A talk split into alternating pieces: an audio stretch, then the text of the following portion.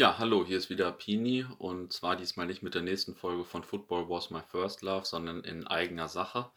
Ähm, ihr habt vielleicht schon bei Facebook mitbekommen, dass ich mich in die Idee verliebt habe, eine Art digitale Fußballbücherei aufzubauen.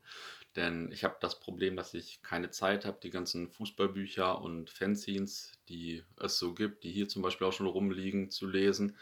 Und ja, vor allem alte Fanzines bekommt man ja auch nicht mehr. Ich habe auch mal einige leider verloren, weil ich die verkauft habe, als ich meine Firma früher gegründet habe. Und jetzt habe ich diese Hefte nicht mehr.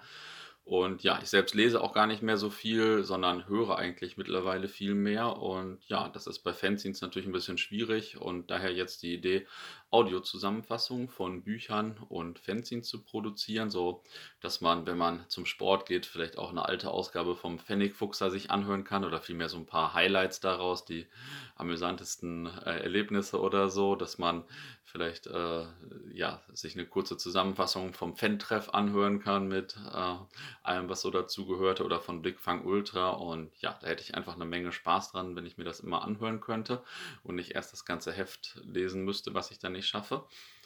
Ja, und jetzt habe ich deswegen schon angefangen äh, mit dieser Fußballbücherei, ähm, so heißt das Projekt.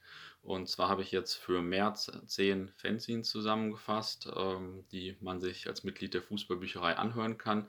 Zum Teil sehr interessant, also alle natürlich interessant, aber zum Teil sehr interessante Hefte und zu hören oder zu lesen nochmal, was da so los war. Das hatte ich, hatte ich schon viel wieder vergessen. Ähm, also ich habe da zum Beispiel Erlebnis Fußball 1 nochmal gelesen aus ähm, dem Sommer 2001. Dann äh, der Bulldog zum Beispiel, ein Heft über englische Fangeschichte, ein deutsches Heft über englische Fangeschichte, so aus den 70er, 80er, 90er Jahren. Auch echt interessant, auch ähm, ja, viele Klischees sicherlich dabei, die bestätigt werden. Habe auch einige Ultrahefte da schon vorgestellt, also zum Beispiel eins von Eintracht Braunschweig, eins von Waldhof Mannheim, noch ein paar andere. Ist auch ein BVB-Heft dabei, nämlich Yellow Press Nummer 5. Das habe ich nämlich damals selbst geschrieben. Im Nachhinein ein bisschen peinlich immer, wenn man so liest, was man vor 15, 20 Jahren geschrieben hat, aber ähm, ja, habe ich überlebt. Und ja, demnächst gibt es noch viele weitere Hefte und auch erste Bücher an Zusammenfassungen, die man dann als Mitglied der Fußballbücherei sich anhören kann.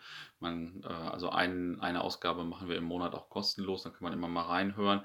Ähm, ja, für den Rest muss man Mitglied der Fußballbücherei sein. Das kostet 10 Euro im Jahr, also ist jetzt nichts, womit man äh, oder ich oder sonst wer irgendwie ansatzweise reich wird. Und es wäre natürlich viel lukrativer für mich in der Zeit einfach ganz normal zu arbeiten oder Beratungsprojekte zu machen oder so.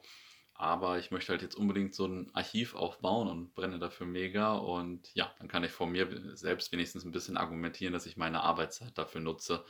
Und ja, weil ich das alles am Wochenende oder so gar nicht schaffen würde, denn da muss ich ja schon zu allen Spielen fahren. ja, man kann aber auch kostenlos Mitglied werden der Fußballbücherei. Und zwar, wenn man die Rahmendaten und Bilder von zehn Fanzines einreicht. Also ihr fotografiert einfach zehn Fanzines, die ihr zu Hause habt und schreibt dann ein paar Daten zu. Das steht auf, der, auf unserer Seite ein bisschen genauer noch und ähm, schickt uns das. Oder ihr macht drei Audiozusammenfassungen von Fanzines oder von oder eine Audiozusammenfassung von einem Buch und stellt die dann unserer Community zur Verfügung und dann könnt ihr kostenlos Mitglied werden eben.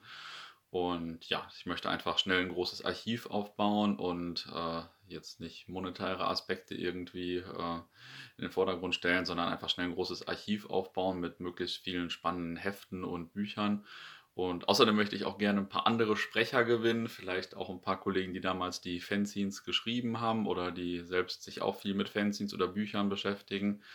Ähm, ja, ich stelle nämlich eigentlich ja am liebsten immer nur die Fragen und äh, möchte gar nicht alle Hefte zusammenfassen, sondern gibt es ja manchmal bestimmt auch ein paar Experten, die sich da noch ein bisschen besser auskennen. Ja, also schaut einfach gerne mal vorbei auf www.fußballbücherei.de, Bücherei mit UE.